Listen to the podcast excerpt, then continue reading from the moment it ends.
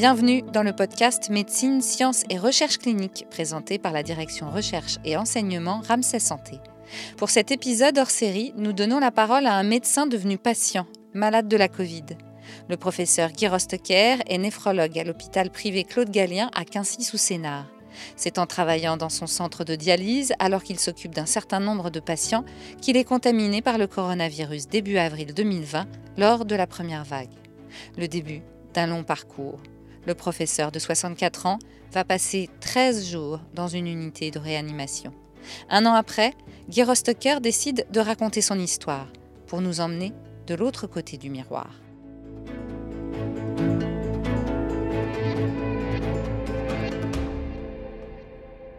Bonjour docteur. Bonjour. Docteur Rostocker, vous avez eu la Covid de façon longue et forte et difficile. Vous êtes allé jusqu'en réanimation. Est-ce que vous pouvez nous raconter puisque on en parlera après, vous l'avez aussi raconté dans des articles, comment vous est arrivé cette massue finalement?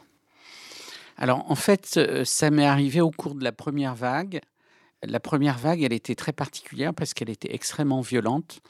Et puis surtout, on était complètement démunis jusqu'à presque fin mars de moyens de protection, c'est-à-dire que euh, moi je travaille dans, dans, un centre de dialyse et donc nos patients dialysés, on ne pouvait pas leur fournir des masques puisque nous n'en avions pas. Et nous-mêmes, comme médecins, nous n'avions pas de masque de protection.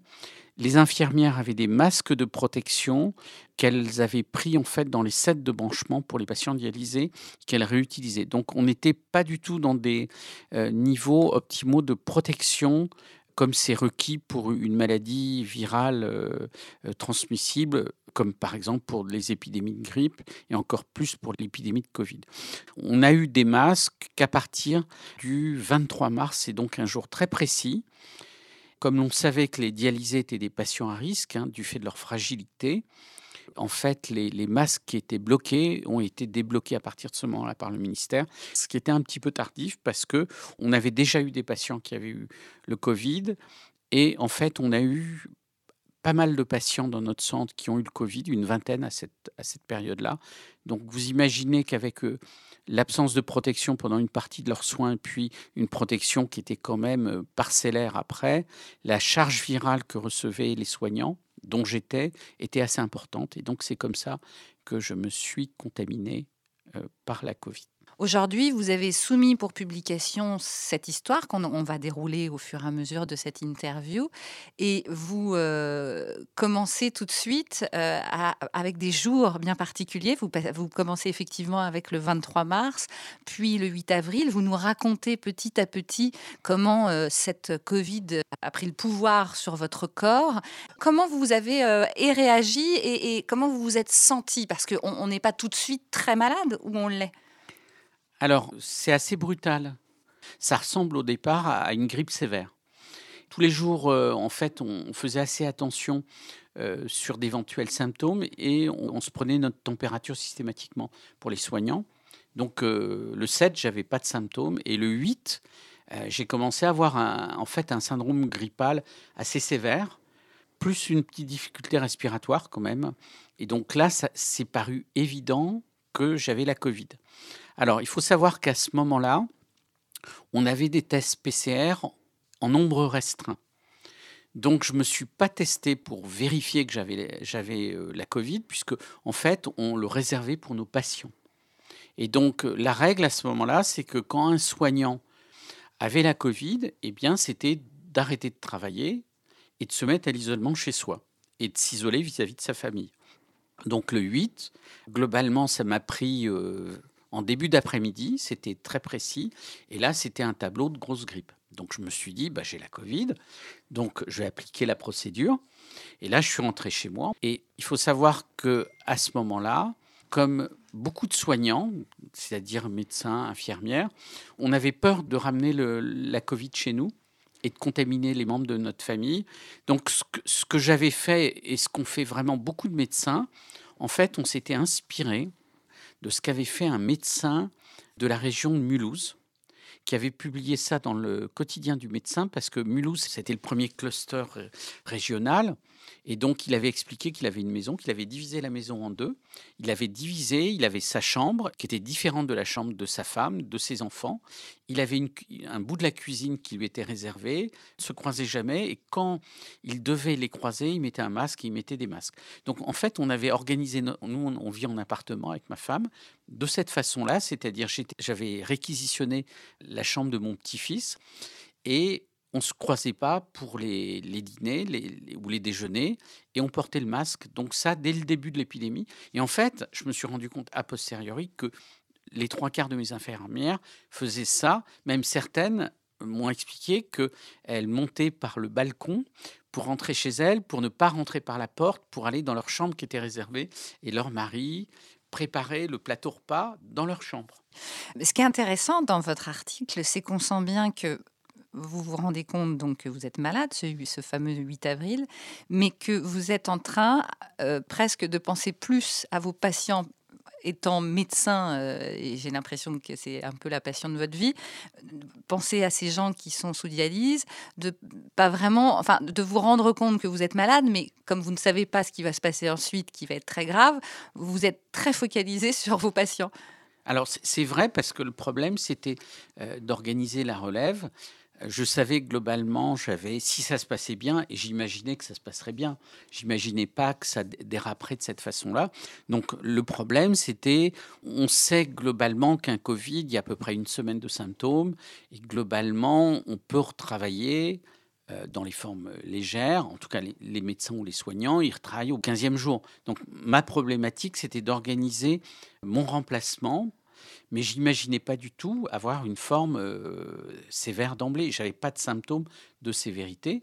Donc globalement, je me suis mis à l'isolement chez moi et j'ai attendu que ça passe. Le problème, c'est que malheureusement, le tableau s'est dégradé. Alors pas immédiatement. Alors le 12 avril. Oui, euh, c'est quatre jours après, donc c'était le samedi en fait, en me levant, je vais à ma salle de bain qui était quand même à, moins de, on va dire, 3 mètres de, la chambre. J'étais obligé de m'arrêter 4 à 5 fois. C'est-à-dire j'étais euh, complètement essoufflé.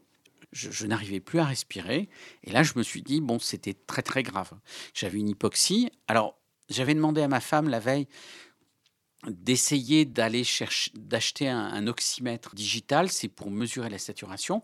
Et donc, elle est allée chez le pharmacien, et le pharmacien a regardé. En fait, il n'y avait plus du tout d'oxymètre disponible en France, alors que là, si vous allez dans une pharmacie, on vous le commande, vous l'avez généralement le soir ou le lendemain matin.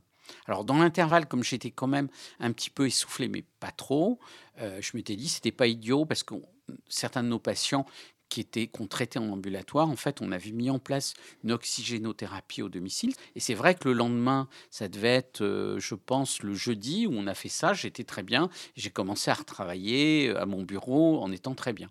Donc là, les choses se sont franchement dégradées le, samedi.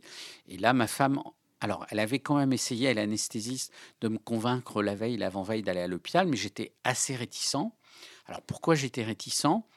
Alors d'une part, on était dans la fin du pic épidémique, et donc ma crainte, c'était qu'il n'y ait plus de lits disponibles, et surtout, éventuellement, si les choses euh, n'étaient pas favorables en réanimation, parce qu'on nous disait que c'était saturé, donc se retrouver dans un hôpital et ne pas avoir accès à une réanimation, c'est quand même c'est inquiétant pour n'importe qui, c'est encore plus inquiétant pour, un médecin. Donc ça, c'était ma crainte. Plus j'attendais, plus je pensais que... Alors d'abord, j'étais euh, d'un optimisme pathologique, c'est-à-dire qu'on n'imagine pas qu'on va être du mauvais côté de la maladie.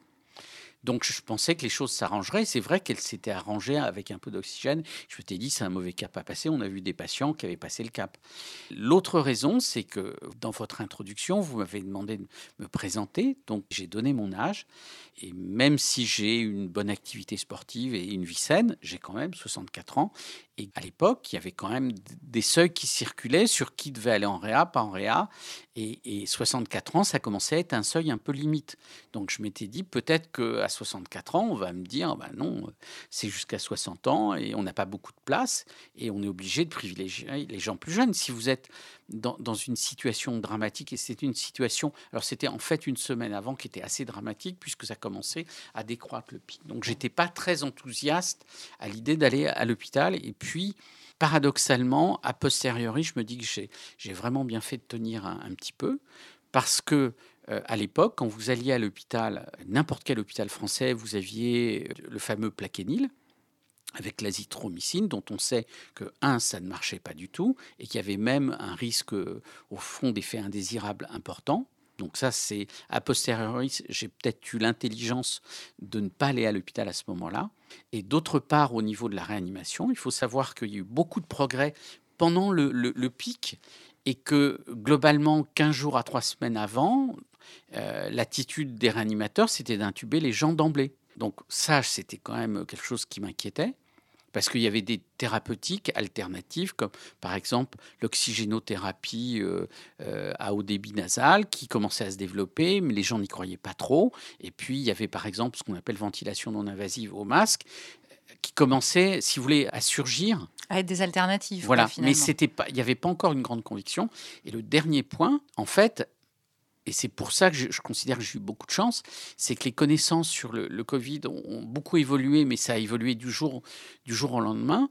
Et par exemple, je, vous raconterai après quand je suis arrivé aux urgences, en fait, j'ai eu cette chance que les urgentistes et les réanimateurs, ils avaient lu euh, quasiment l'avant-veille un article sur la fréquence des embolies pulmonaires dans le Covid sévère, et ça a probablement sauvé. Donc, euh, la science et la connaissance m'ont sauvé. Donc j'étais assez persuadé que plus j'attendais, d'abord, plus il y aurait de places qui seraient libérées, et plus les gens seraient en mesure d'avoir des traitements beaucoup plus rationnels euh, me concernant. Donc ça, c'était un, sentiment assez fort.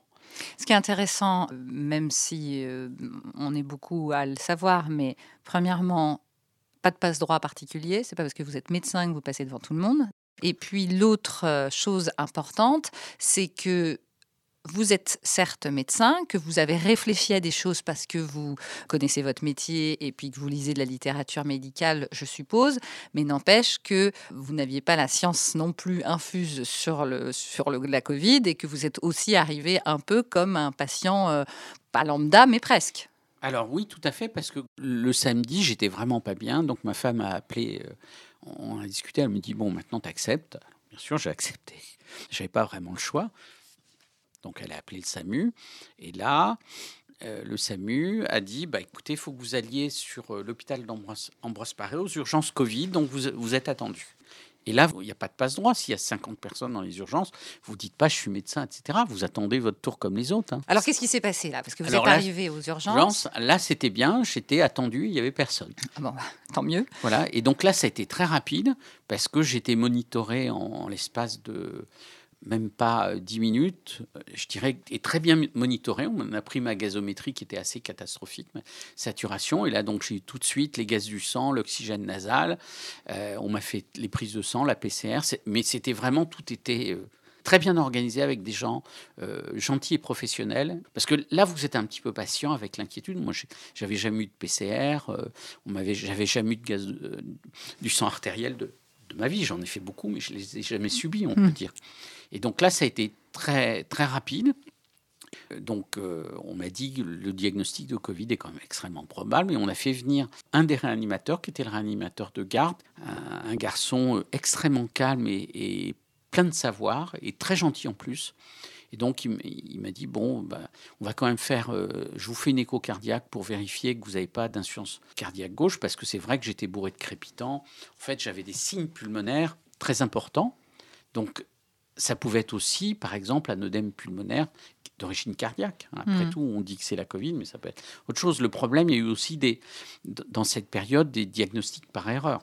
Et donc, il m'a fait une écho-cœur qui m'a dit Bon, je pense que vous avez une Covid sévère, mais on, avec euh, mes collègues, on vient de lire un article qui nous a beaucoup impressionné sur la fréquence des, des embolies pulmonaires dans le Covid. C'est très récent, ça a l'air d'être extrêmement fréquent, et je me méfierais beaucoup chez vous de d'embolie pulmonaire. Alors que maintenant, c'est acté. L'embolie pulmonaire, ah bah, on sait que... à l'époque, c'était franchement euh, pas connu. Hmm. Et donc, euh, là, il m'a dit, on va vous faire un enjeu scanner et on va voir après. Et sept minutes après, j'étais, au scanner et je suis revenu, ils m'ont ramené. Et là, il est arrivé, euh, ça devait être dix minutes après, en me disant, bah, écoutez, vous avez un Covid sévère et plein d'embolies pulmonaires. Hmm. Euh, donc on va vous prendre en réanimation, mais voilà, il faut qu'on discute quand même parce que votre état est quand même inquiétant. Donc on va essayer de l'oxygénothérapie nasale, un traitement anticoagulant. Donc on se donne 24 à 48 heures, mais si votre état se dégrade, il faudra que vous soyez intubé. Donc est-ce que vous êtes d'accord? Et là, comment on fait pour prendre la décision, même en tant que médecin? Moi, ça m'a paru un, deal médicalement jouable, c'est-à-dire que de toute façon, j'avais échappé. Ce qui me paraissait important, c'était de ne pas être intubé d'emblée, parce que de toute façon, là, je savais que c'était quand même. Euh, euh, Beaucoup de, rééducation derrière, non? Ou même euh, de ne pas s'en sortir, parce que la mortalité, elle est du côté des, gens intubés. Hein.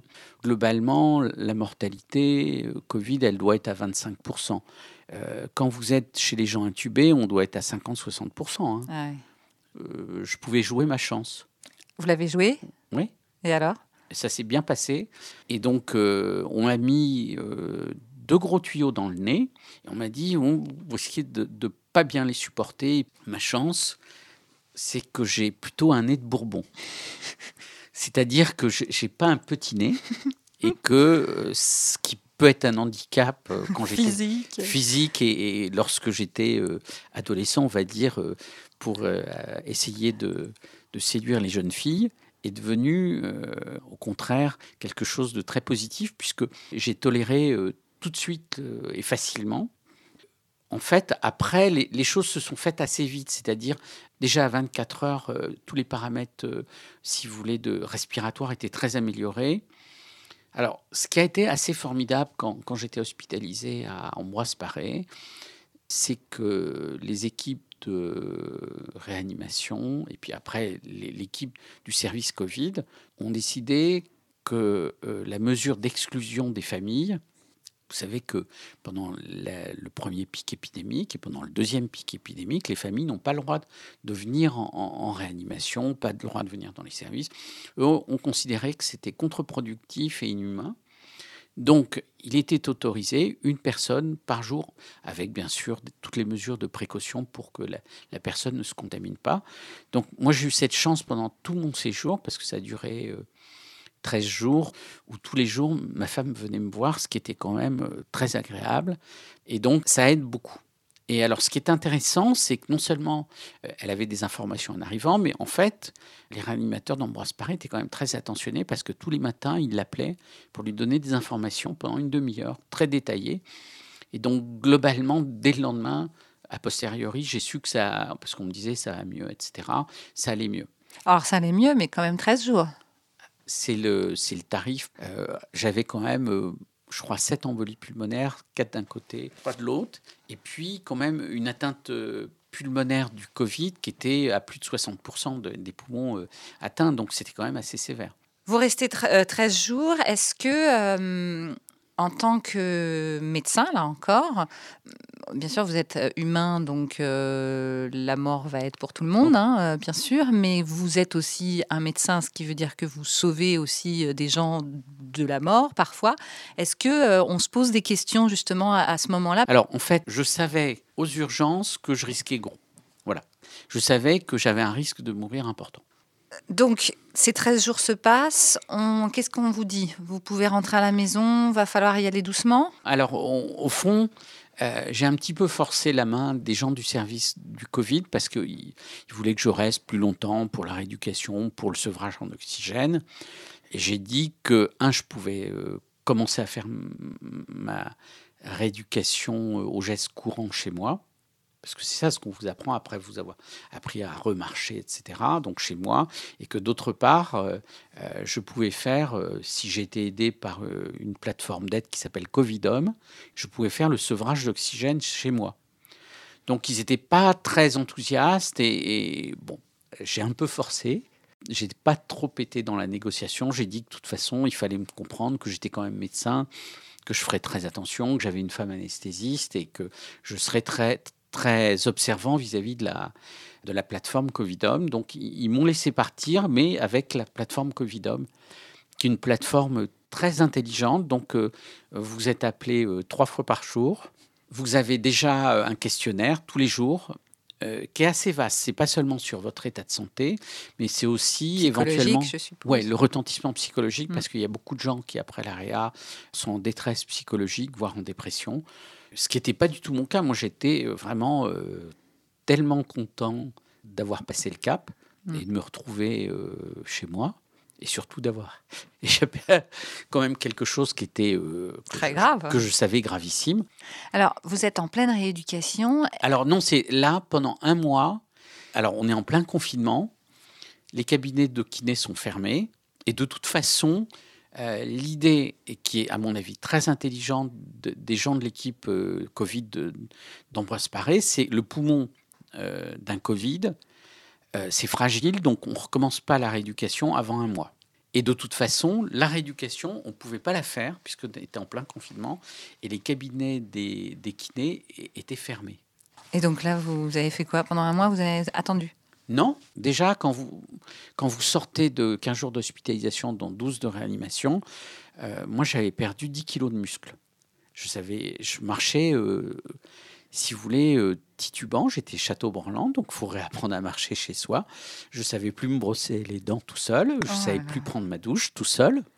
Vous connaissez Astérix et Obélix. Mhm, Euh, vous connaissez le vieux mari de, de la belle Falbala, mhm. qui est un vieux monsieur qui est client d'eux. Donc j'étais à peu près, c'était ma, ma, ma AGK démarche. de Nix. Voilà. Donc j'étais comme ça. Donc il faut réapprendre tout doucement et, et c'est pas évident. L'autre chose, c'est que quand vous sortez d'un réa et d'un Covid, vous êtes complètement épuisé Oui. et vous avez d'autre part euh, pas beaucoup dormi parce qu'en réa, c'est allumé tout le temps. Après, c'est allumé tout le temps à la paix. Et donc, euh, globalement, vous avez une dette de sommeil qui est complètement gigantesque. Donc, pendant, on va dire, euh, jusque début, début mai, je dormais de, de 10 heures le soir à 11 heures le matin à peu près. Je, je rattrapais. Et puis, l'autre phénomène qui était très intéressant, j'avais un appétit d'ogre. Et donc là, j'avais cinq repas par jour euh, que je me faisais parce que j'avais euh, mon petit déjeuner, j'avais un deuxième petit déjeuner vers 11 heures, j'avais un déjeuner, j'avais un goûter, j'avais un dîner et puis j'avais un souper. D'accord. Bah, dites donc, voilà. c'était la fête. Ouais. Donc, euh, euh, faut, vous remettre. hein. Vous êtes vraiment convalescent. Il faut, faut rattraper tout ça parce que, bon, globalement, ça fait- il y avait un blanc de trois semaines. hein.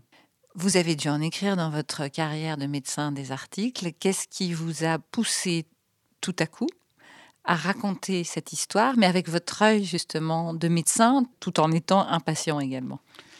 Alors, première raison, euh, j'avais lu que euh, dans la littérature que je faisais sur le Covid, parce que je la faisais en fait avant euh, pour les médecins de l'hôpital, donc j'ai continué, et que en fait ça s'assimilait pour les gens qui avaient eu des Covid sévères, un peu un stress post-traumatique ou une névrose de guerre. Et donc pour éviter la survenue de, de cet état, beaucoup de, de psychiatres ou de psychologues pro- proposaient aux patients de témoigner. en fait, de faire un témoignage écrit Ouais. et conseiller de raconter. Donc, je me suis dit, oui, c'est une bonne idée, je vais raconter ça, parce que comme ça, ça va me permettre de dépasser l'événement. Ça, c'était le, le premier point. Alors, la deuxième raison pour laquelle je voulais écrire quelque chose, c'est que en parallèle de ma rééducation physique, je savais qu'il fallait que je fasse, en quelque sorte, une rééducation intellectuelle et que ça allait prendre du temps. Donc, je m'étais donné, en fait, trois objectifs d'écriture c'était raconter ce qui s'était passé, euh, ce que j'avais vécu. Ça, c'était mon premier objectif. Le deuxième objectif, c'était un article sur mon thème de recherche. Et donc, je l'ai écrit pendant l'été et il a été publié récemment sur un cas clinique. Je travaille sur le métabolisme du fer chez le dialysé qui est assez exceptionnel, donc il est bien publié. Et puis mon troisième objectif de publication, parce que je m'étais dit, bon, vu ce que j'ai vécu euh, comme malade, il faut peut-être se positionner sur le, le vécu des malades. Et je m'étais dit, quel est le vécu des malades en dialyse et quel est le point qui leur pose problème. Et ça fait longtemps que je m'intéresse à la dialyse à domicile parce que euh, j'y crois beaucoup. Et c'est vrai que les malades sont très demandeurs et qu'elle est très peu développée en France. Alors maintenant, pour l'écriture de, de l'article sur ce que j'avais vécu, j'étais aussi dans l'idée que peut-être ça intéresserait le monde médical. Et vous savez que Lancet est une des, rares revues à faire des essais sur le, vécu des médecins. Mais en fait, c'est le vécu des médecins par rapport à ce que les patients vivent. Donc je m'étais dit peut-être qu'ils vont euh, être euh, lancés comme thème cette année, les médecins et le Covid. Et donc, bien sûr, c'était le thème. Donc, je m'en suis référé à mon mentor Loïc Guilvin. Je lui ai là ce que j'avais fait. Et euh, il m'a dit, mais c'est très bien, moi je vais le parrainer. Et puis Jean-Christophe Mercier. Et donc tous les deux, au vu de l'article que j'avais écrit pendant l'été, m'ont dit ça va changer la donne. Donc, donc euh, une certaine aide aussi de ce côté-là, de la part de Ramsey Santé, Tout à fait. Qui, qui a voulu, même si c'est pas une étude clinique, même si c'est pas un article qui peut aboutir à euh, une exploitation de, de, médicaments ou autre, mais c'était sur l'expérience d'un médecin. Oui, et, ils m'ont même encouragé parce que j'ai dit voilà c'est atypique ma demande, et au contraire ils ont trouvé que c'était une, très bonne demande et qu'ils allaient euh, m'aider pour le, financement de la traduction. Et eux étaient vraiment persuadés que c'était vraiment quelque chose qui apporterait. Donc ils m'ont vraiment euh, encouragé dans la démarche. Alors on n'a pas du tout été pris dans le prix Wocley parce qu'en fait, c'est là où je me suis rendu compte que lorsqu'on est un médecin, on peut parler de d'un vécu inadapté, de, par exemple sur notre formation par rapport à des situations de ne pas être capable d'appréhender ce que souhaitent les patients. Mais tous les articles qui ont été publiés, c'est bah, euh, je ne sais pas quoi faire devant mes patients qui arrivent en masse, ou bien euh, j'ai appris sur le tas euh, à lire les scanners et à m'utiliser le scanner. Donc vous, c'était trop atypique quelque part. C'était complètement, et parce qu'il y a une espèce de transgression intellectuelle, je pense, et, qui n'est pas encore euh, du tout ancré. Euh, le médecin n'a pas le droit d'être patient Voilà, un médecin n'est pas patient. Alors, je n'ai trouvé qu'un seul article euh, qui a été fait dans le JAMA par un urgentiste, c'est le seul que j'ai trouvé, qui était assez touchant, mais c'est un urgentiste qui était à New York au moment de, la vague à New York. Et en fait, tout son descriptif du Covid, c'est je, je suis atteint du Covid et j'étais obligé d'abandonner mon poste et je décris ce sentiment en fait de, trahison par rapport à, ma vocation. Mais il décrit très peu euh, son vécu physique. Et puis, il n'a pas euh, un Covid très sévère. Hmm. Il s'isole. Bon, voilà. Il y a des publications, par exemple, de patients. J'ai vu dans le Lancet sur euh, un, homme, par exemple, c'est très attachant, qui décrit le Covid de son épouse et donc qui décrit sa détresse par rapport à sa femme qui est en réanimation et, et les séquelles qu'elle a après. Donc voilà. Mais c'est un, vous voyez, c'est un vécu de patients non médicaux. Oui, mais l'intérêt, enfin, du coup, je vais un peu donner mon avis de pas médecin, c'est que l'intérêt qu'on ait un médecin patient, c'est que, vous l'avez dit tout le long de cette interview, c'est heureusement que je suis passée à ce moment-là, parce que vous saviez des choses euh, que vous aviez lues. Heureusement que euh, on m'a pas intubé à ce moment-là.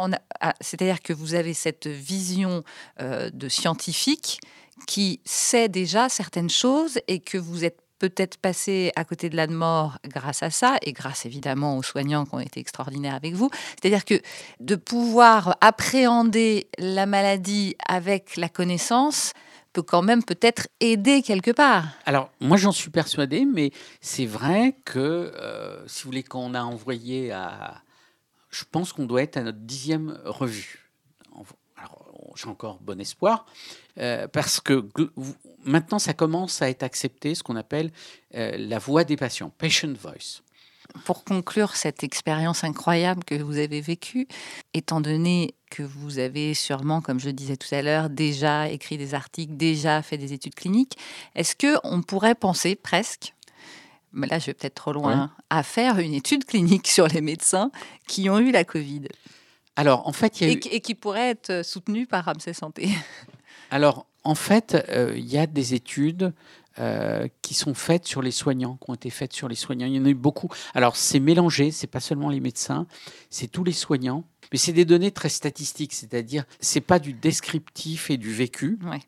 Je pense que c'est compliqué d'avoir des données comme celles que je mets en avant qui sont très subjectives. Pour terminer, docteur Ostocker, comment allez-vous aujourd'hui? Et surtout, Quelle est votre vision, vous, aujourd'hui, de votre vie professionnelle, de la médecine, de, votre vie personnelle, enfin voilà Alors, un, je vais très bien. Euh, le seul point qui est euh, particulier, c'est que en fait, il faut entretenir euh, ce que je faisais un petit peu, mais moins, mon corps, par une activité physique plus régulière que j'avais avant. Alors dans ma vision, c'est, je pense qu'il faut sûrement profiter de la l'épidémie de Covid pour repenser un petit peu nos modes de fonctionnement, notamment d'organisation. Euh, je suis persuadé que les associations de malades, parce que j'ai déjà des contacts, vont reprendre la balle au bon et qu'on va transformer l'essai, donc modifier complètement le paysage euh, hospitalier en général en France et la prise en charge. Et le dernier point, c'est que je pense que c'est assez important maintenant, à mes yeux, euh, de, travailler au plus proche des malades. Et donc, euh, avant, si vous voulez, je, comprends. J'avais beaucoup travaillé avec les associations de malades quand j'étais membre de la commission de la transparence pour valoriser notamment les, euh, les études de qualité de vie. C'était une revendication complètement légitime. Mais jusqu'à présent, je dirais que les associations de malades considéraient que j'étais un médecin. Euh, je pense que mm, mon histoire euh, nous a rapprochés et qu'ils me vivent à la fois comme un médecin, mais comme quelqu'un qui a une part commune avec eux.